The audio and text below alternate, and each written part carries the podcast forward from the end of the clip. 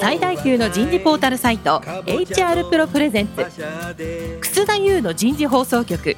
有名企業の人事にズバリ聞く。年間数百社の人事を訪問し続けている人事のスペシャリストでありシンガーソングライターとしても活躍する HR エグゼクティブコンソーシアム代表の楠田優が有名企業の人事や人事をサポートする専門家を招いて企業が抱える課題や実際の事例を紹介しながら解決策を模索していきます。この番組はビジネスコーチ株式会社株式会社ワークスジャパン株式会社マネジメントサービスセンターの提供でお送りいたします。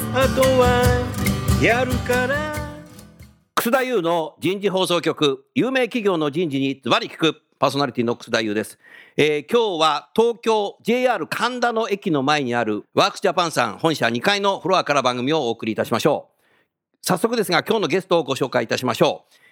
三井住友海上相生生命保険株式会社人事総務部人事グループ副長の辛坊博人さんです。辛坊さんどうぞよろしくお願いします。よろしくお願いします。続きまして株式会社全期限社長室室長の石丸新平さんです。石丸さんどうぞよろしくお願いします。よろしくお願いします。最後に今回のスポンサーを務めていただきます株式会社ワークスジャパン IT ソリューション部コンサルティング課課長の小島克弘さんです。小島さんどうぞよろしくお願いします。よろしくお願いします。さあ今日から4回にわたってお送りするテーマは通年採用に取り組む採用チームの変容になります。今日第1回はなぜ今通年採用なのかについて皆さんと一緒にですね考えていきたいなっていうそんなふうに思いますさあ令和2年なんで今通年採用かな最初ねちょっと僕の持論を少し話してみたいけどいかがですか？はい、ぜひお聞かせください。多分ね、一つはね、少子化になってきてるので、まあ、就活する学生47万人ぐらいいるだろうって言われてるけど、そこは一定なんだけど、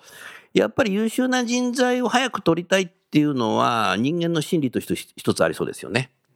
で、やはり優秀な人材は他社でも優秀だから、ってなると、やっぱりどうしても前に前にってなるのは、これは人間の心理だと思う。で、それだけだとね、ダメなんだよ。もう一つがね、そういうものをサポートするツールインターネットツールだよな。まあ、アナログ的なサポートしてる人もいるけど、個人で大学もあったり、企業もあったりして。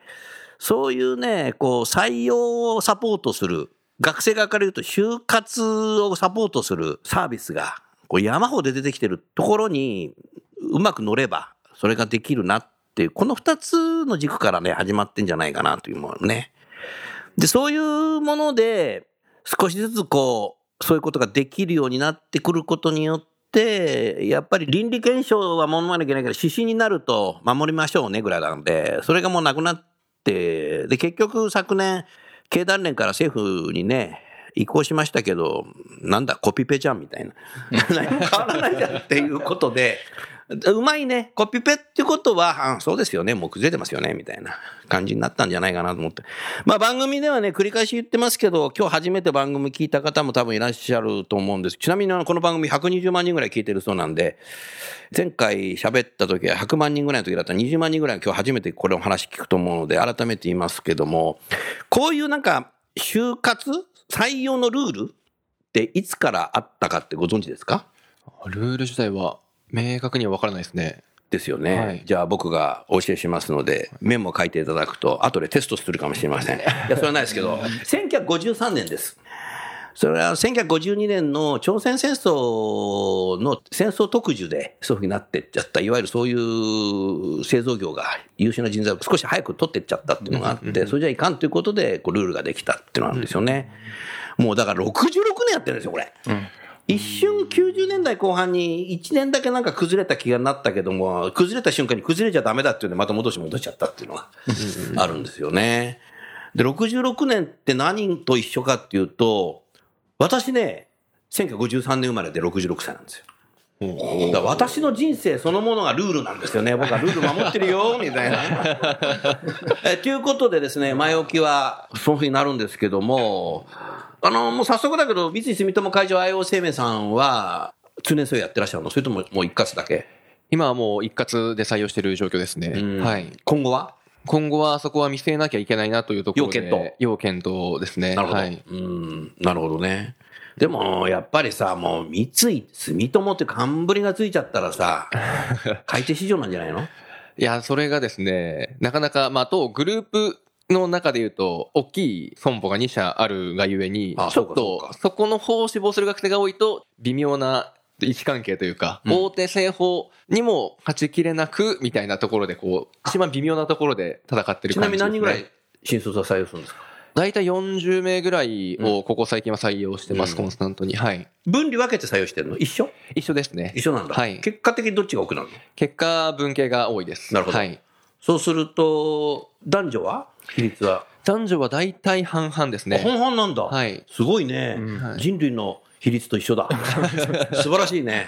それは素晴らしいですよ。うん新入社員っていうのは、あの、配属先の職種っていうのはなんかもう大体限定されてるんですか？当社はですね、基本総合職採用で、総合職ねえはい。一つだけアクチュアリーの採用があるので、それだけは専門職になりますが、あああどういう仕事するんですか、それは？アクチュアリーは、まあ、わかりやすく言えば、保険の金額、保険料を決める仕事とか、それは難しいなはい。結構専門的な勉強してないといけないですね。そうですね。はい。まあ、リスクの管理だとか、まあ、本当に数学のプ数ロ学得意ね。だないダメだね。はい数学科がいいね。そうですね。数学科とか、でも工学系でも来る学生も最近は多いですね。お工学系も来るんだ。はい工学部工の学部で。何学科？工学部で直近入った学生は何学科だったかな？でも数学じゃなかったですね。数学じゃないんだ。はいうーん。メーカー行かなくて、こっち来るんだね。そうですね。なんか面白そうだ対戦しなきゃダメだよ、そういう人は。そうですね。はい。なるほどね。うーん。もう毎年40人ぐらい。そうですね。まあ、ここ最近がそうで、まあ、私が入社した時は100名採用してたんですが、うん。あなたの同期100名いるの？同期100名ですね。はい。すごいね。そうすると、ワークジャパンの小島さん、あんたもいろんな企業とね、多分お付き合いされてるから、業種にもよるのかなっていうふうに思ったけど、もう新卒一括ではなくて通年採用にはい。もう決めている企業って相当増えてきてますか？そうですね。やっぱり採用の早期化っていうのがだいぶ始まってきてるので、うん。まあ今はやっぱりトレンド的にはインターンシップから採用にうまくつなげていくっていうことを、うん。まあ一番大事にされてるお客様っていうのがやっぱり割かし多いですね。うん。はい。なるほどね。うん。多くなってきてる。そうですねなる。ほどね。でも新卒だけっていうとこもまだあるわけだね。あ、そうですね。それは、あの、未だにありますね。一括だけっていうのね。はいなるほど。そうですか。ありがとうございます。石丸さんはいろんな企業とね、お付き合いされてるだろうけど、はい。どうですか？この、今なんで通年採用なのかなっていうことと、通年採用について、いろんな企業、通年採用始めてますか？そうですね。あの、通年採用と明確に銘打ってやってる企業っていうのはまだ少ないかなと思うんですけれども、うんまあ、トレンドとしてはもうやはりあの、インターンシップに関してはうんどこも取り組んでますので、なるほど早期にもう学生とコミュニケーションを取ってっていうような企業さんは本当に多くなってるかなというふうに思いますね。なるほどね。辛坊さんのところは、インターンシップされてるの、インターンシップ、はい。まあ、ワンデーというところなので、なんでなの、はい。まあ、インターンと言っていいかっていうのはありますが、うんワンデーで、はい、やっております。一日何時から何時ぐらいまでやってらっしゃるんですか、えー、10時から5時までですね。10時5時なんだ。はい一日でもちゃんとした一日だね。ちゃんとした一日やっております。はい。などんなことされてますか？えー当社は、業務の経験というよりは、模擬体験みたいな形です、ね。模擬体験？はい。うん。まあ、我々の営業が生命保険会社というと、直接お客様に保険を売るイメージを持つ学生が多いんですが、うんまあ、当社は間接営業なので、うんうんその間接営業ってどういうふうにするのかっていうのを模擬体験する代理店に対してはい代理店の営業ですねそうですねはいんなるほど。なるほど。それはいいね。でも、じゃあ、じゃあもう現場の先輩たちも出てきてくれて。現場の先輩ではなく、内定者に協力してもらって、内定者とともに、内定者も学びながら、参加学生も学びながらという感じで。なるほど。内定者が教えるんだ。内定者が、はい、一緒に。うーんワークに参加しますそれはでも、おいいね。ううんん、後輩。ジェネレーション近いからいいね。はい一緒だもんな。なんていうかさ、その小島さんさ、はいワンデーインターンシップって、まあ、うんちょっと前までは何か経団連で、インターンシップは5日以上じゃないかダメよみたいなのあったんだけど、はいそれがなんかな、もう自由でいいですってなった瞬間に、ワンデーインターンシップっていう言葉が出てきてさ、はいこんなのアメリカで言うと、それ、それインターンシップじゃねえんじゃねえっていう。去年、一昨年で、もう4回アメリカ行ってますけど、はいもうそんな言葉、アメリカにないって言われた。ワンデーインターンシップ。でもね、不思議なのは、学生にも会う時僕はあるんですけど、いろんな、ワンデーインターンシップ1日に2回来ましたってえー、午前中1社と午後1社です。ちょちょっと待って、それ、ワンデーじゃないんじゃね？みたいな。半日インターンシップなんじゃね？えって。石丸さん笑ってるけど。ね大変面白いですね。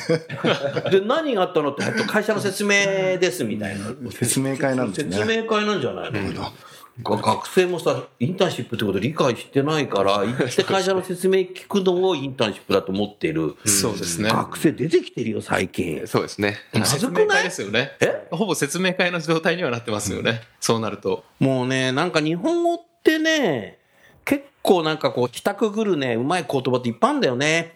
面接じゃないですの、みたいな。面談です、みたいな。多いですね。不思議だよね。ありますね。日本ってすごくそういうの不思議なんですよね。英語はあんまりそういうのないんだけど、日本語独特な世界に入るんですよね、そこね。うん。そうするとさ、今日聞きたかったのは、辛坊さんあの会社でさ、はい。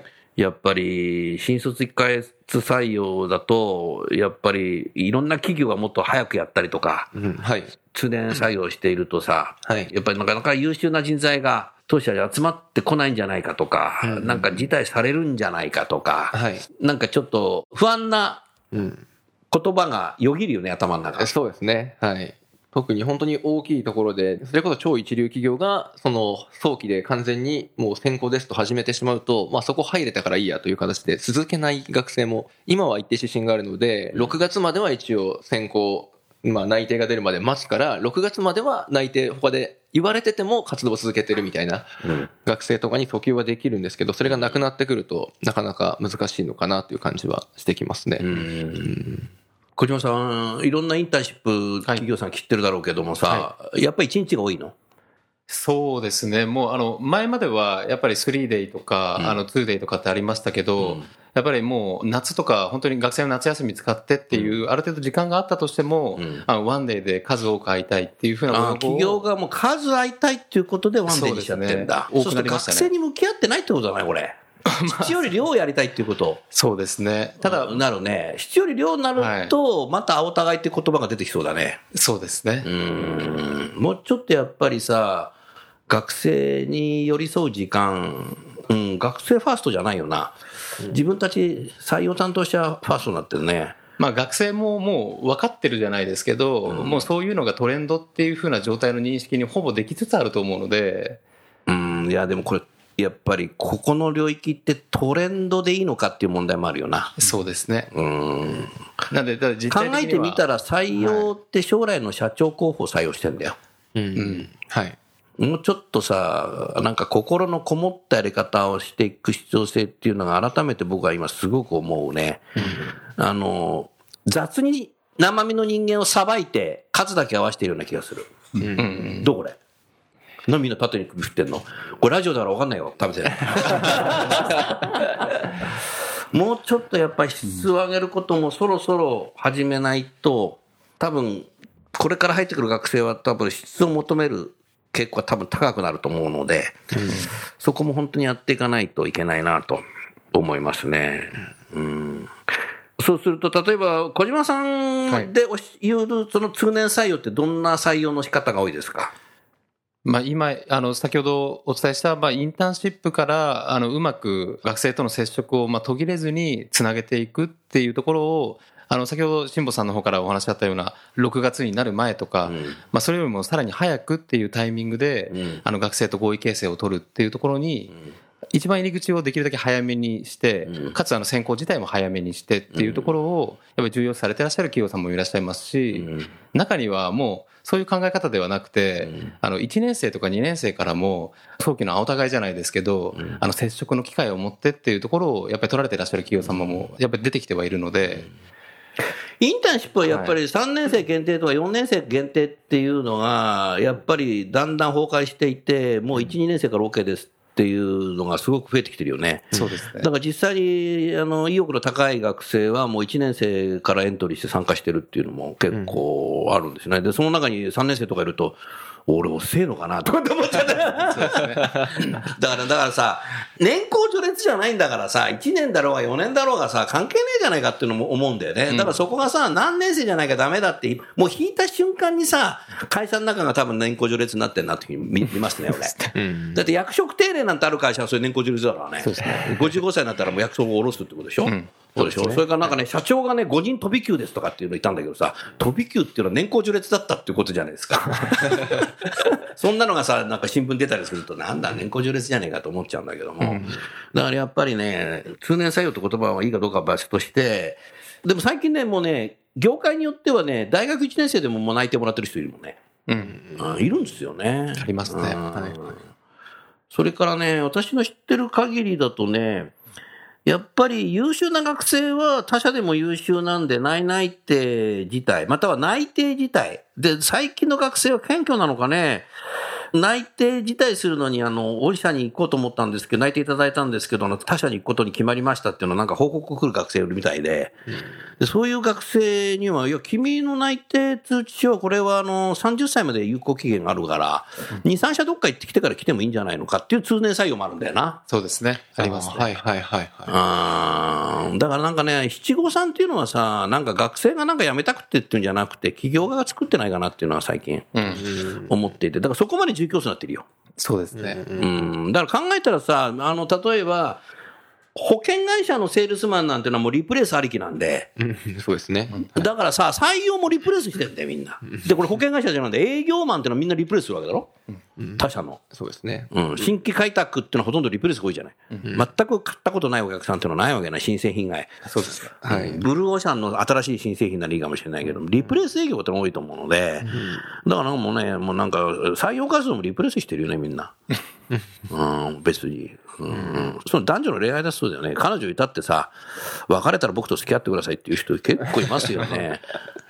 うん、何で盾振ってんの？自分そうでしたって。ちょっとね、話がああれしましたけども、うん、そうだね。石村さん、もう少し何かこのさ、はい常採用について何か個人的な意見でもいいですけど。そうですね。あの、先ほどあの、おっしゃってた通りなんですけれども、一括採用の場合は、やはり書類から入って、それでたくさん集まっても、ちょっとザクザク切らないといけない事情もある中ですので。いいこと言うね、はいもうね、それはね、一括採用の場合はね、はい採用担当者のことをね、僕ね、排除担当者って言ってたんですよ。これ本書いてあるからね。そうなんですね。2011年に出たあの、破壊と創造の人事書いちゃったからね、あれでね、泣いちゃった採用担当者も結構いたん だね。本当に泣いた。致し方ない事情もあったんだと思うんですけれども、やっぱりそれは通年になることでしっかりこうコミュニケーションが取れるっていう時間が設けられるっていうメリットはあるのかなというふうには思いますね。おっしゃる通りだね。それはあるね。はいうん、なるほどな。そう、そうだ、そうだっつってるよ、あんた。そうですね。はい。いや、でも本当にちゃんと向き合う時間を作るって意味では、もう、どうしても大きい企業になればなるほど、一気に来る学生の量が多いので、うん。それをこう通年でしっかりと学生に向き合って見ていくっていうのは、まあ大事なことだと思いますし。うん。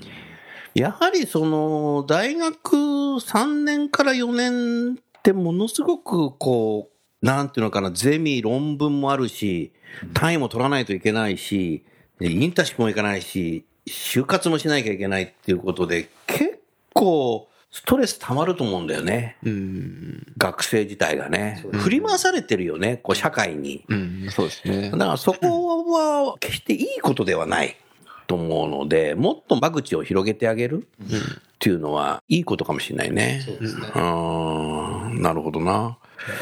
多分だ、そういうことになってくるんだろうね。私はね、よくセミナーで言うんですけども、この採用がね、新卒一括だろうが、通年採用だろうが、あんまりね、会社入った後のね、パフォーマンスマネジメントには影響しないと思うし、それから自分の人生設計にもね、あんまり影響しないんだよね。うん。ここは。うん、影響するのは、役職定年の瞬間とか、管理職になれなかった瞬間とか、はい。伏線型人事制度で担当課長になっちゃった瞬間とか、定年退職2年前とか、そっちの方が影響あるので、僕はもうそういう役職定年とか、伏線型人事制度とか、あの、出世するだけがなんかいいみたいなイメージの会社っていうのはもうやめようよっていうのをずっと言い続けているんですよね。そっちのが、パフォーマンス？仕事のパフォーマンスにも影響するし、そうするとなんか働かないおじさんみたいになっちゃうし、ローパーとかっていう。もう去年、一昨日はね、なんかね、口々性のようにローパー、ローパーっていう人がいっぱいいるんですよ。あの、ローパーの人を採用したんですかって僕いつも言ってるんですけど、だからそういうローパーにするような影響のあるような人材マネジメントのやり方の方が、やっぱり人生に影響出ちゃうので、通年採用になったからって、入ってくる学生、人生あんまり変わんないと思うし、採用担当者はもう人生関係ないと思う。ね、生身の人間なんでさ、人生に関係あることだったらもうちょっとちゃんとなきゃいけないから、ここはもう自自由競争でいいんじゃないかなっていうふうに、そんなふうに思うのいかがですか？そうですね。もう、そういうご時世だと思いますし。うん。まあ、ご時世っていうのはあんまり、もうそれでもいいと思うな。はいうん。もう学生も本当にやりたいことが多分多様化してて、いろんなところに、まあ、海外に行ったりもそうですし、まあ、学業以外にやること多分たくさんあるので、うん。そういう意味では、もう、こっちもまあ広く迎えてあげる方が、学生のためにもなるんじゃないかなっていうふうに思いますね。うん今、あのー経団連も含めて、インターンシップもうちょっと長くした方がいいんじゃないかみたいなね、論調が少しこう出てきていてさ、長くってもなんか1週間とか2週間なんですよね。でもこんなのアメリカ行くとの、え、何それもうインターンシップなのとかって平気で言うけど、うん。やっぱり1年とか、2年とかっていうのが、やっぱり主流になってますよね、海外ではね。うん。だから本当はもっとそのぐらいやれるような風にしないといけないんじゃないかなと思うけど、なかなか日本は難しいね。なんでね、アメリカと日本のこのインターンシップの時期が違うかっていうのを、僕の持論で言うと、まず、日本は3月決算の会社が多いんですよ。うん。本社は、3月決算ですね。ほらね。ねえ、はい。それから、大学は3月に終わるっていうのが一番多いわけじゃない。うん。違うのもあるけど、でも大体そうでしょ ?3 月でしょ？そうですね。で、もう一つあるんですよ。つまり何かっていうと、3月、企業側も学校も3月終わって、カレンダーめくると4月1日だから、4月1日から企業は新しい期に入るし、うん。それから大学も入学式になるし、企業は入社式になるから、やっぱりどうしてもさ、あの、カレンダーめくった瞬間に変われるっていうのが日本のやり方なんだけど、もう一つあるんだよね。こうカレンダーめくった瞬間にさ、桜が満開になるんだよ。いい季節ですね。ん？そうでしょ、はい。だからね、新卒一括採用っていうのはね、僕なくならないと思いますよ。だからね、もう完全になくなるにはね、桜が毎月満開にならないとダメだね。品種改良しなきゃダメなんだよ。で、アメリカはご存知の通り、12月決算が多いんですよ。うん。で、大学は9月じゃない。はい。もう見事にずれてるんだよ。はい。で、桜なんかあの入浴ぐらいしか咲かないんで。これね、どこで考えたかっていうとね、はいアメリカにいた時考えたの。あ だからやっぱ海外から日本を見るっていうのは重要だっていうこと。客観視でね、日本を見てみたね。うん。この神田歩いてたら分かんないね、これ。うん。だ 多分だからそこがやっぱ日本はね、あれなんですよね。それからね、やっぱりもう学生の時から、やっぱり、アメリカ人は自立してるよね。日本は自立してない。なんかみんなが動き出したから俺も動かなきゃいけないのかな、みたいな。あ人と違うことやるってのないので、日本人はみんなやり出してから僕もやろうみたいな。うん。だからやっぱり事件一緒になっちゃう。だいろ,、い、ろんな、だからじ国民性とかさ、あ、そうですね。地政学的とかさ、こう、66年前からやってるみたいな。桜も咲いちゃうみたいなさ。うん、だからなんか国民性と地政学的に多分これってのは崩れないんじゃないかなっていうふうに思うけど、でもそうは言ってても、人口増えてるんならいいけども、減ってく中でさ、企業はやはり会社成長していかなきゃいけないので、やはり優秀な人材はどんどん取ると。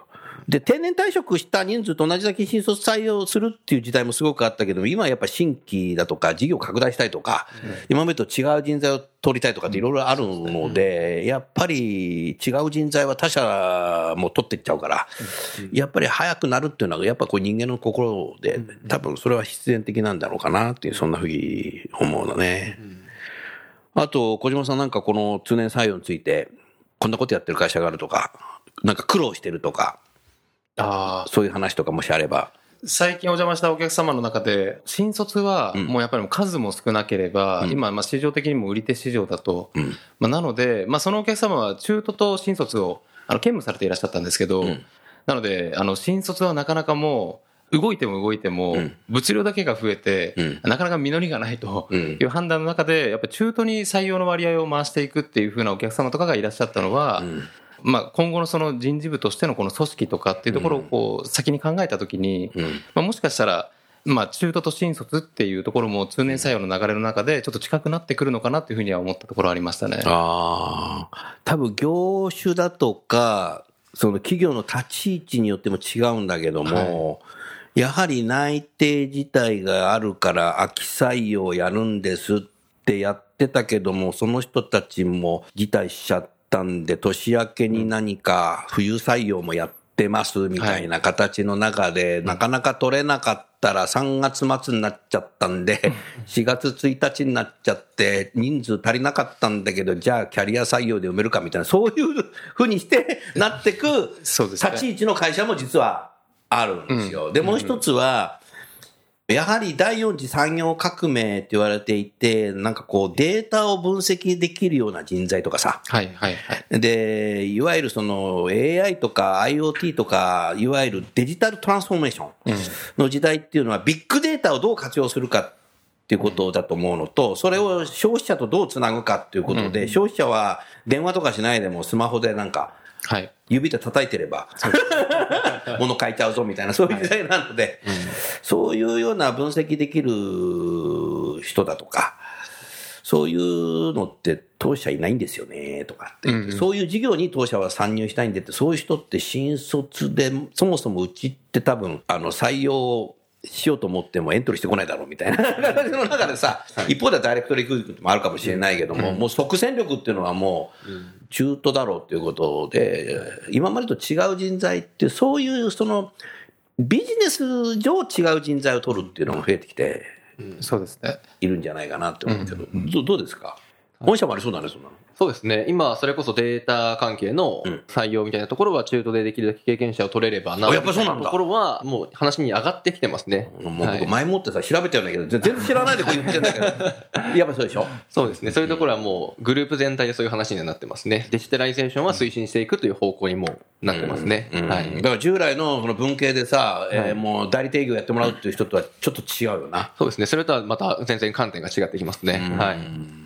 それで何を言ってるかっていうと、そういう今までと違う人材が働きやすくするには、やはり職場のレイアウトだとか、コミュニケーションだとか、いわゆるなんか違う人が入ってってもなんか仲間外れにしないようなカルチャーだとか、いうのがやっぱり働き方改革の本丸になってくるんですよね。なんかだから残業が多いからやるとかっていうのもあるんだけど、本質はそこじゃないんだよね。うん。だからそういう意味でね、この令和2年っていうのはね、本当にね、そういう意識できちっとやっぱり採用に勝ってくっていうふうに考える人と、なんかブームだから通年採用がいいのかなと思っている人とでは多分違ってくる、じゃないかなって、そんなふうに思いますね。はい。じゃあ、あのー来週はね、皆さんにお聞きしたいのはテーマが通年採用に対応する管理ツールっていうのは多分いろいろ出てきてるだろうから、これをね、来週と再来週にわたって、2週にわたってね、えーお送りしたいなって、そんなふうに思いますので、えーよろしくお願いしたいなと思います。それじゃあ最後にゲストの方をご紹介して番組を終わりましょう。三井住友海上あいおい生命保険株式会社の辛坊さん、それから株式会社全期限の石丸さん、それから株式会社ワークスジャパンの小島さん、どうもありがとうございました。ありがとうございました。ありがとうございました。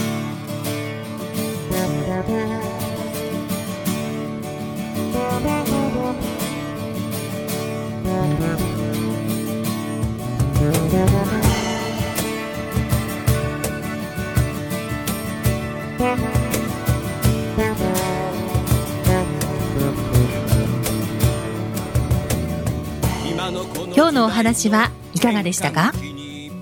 楠田祐の「 The Times Will Change。時代は変えられる」とともにエンディングといたします。この番組は日本最大級の人事ポータルサイト HR プロのウェブサイトからもお聞きいただくことができます。HR プロでは人事領域で役立つさまざまな情報を提供しています。ご興味がある方はぜひウェブサイトをご覧ください。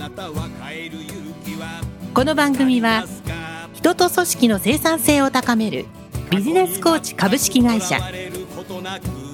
企業の人材採用支援キャリア支援を通じて人と企業の持続的な成長と価値創造に貢献する株式会社ワークスジャパン。企業の人材戦略人材育成のプロフェッショナルカンパニー。株式会社マネジメントサービスセンターの提供でお送りいたしました。それでは来週もお楽しみに。みんなで変えよう。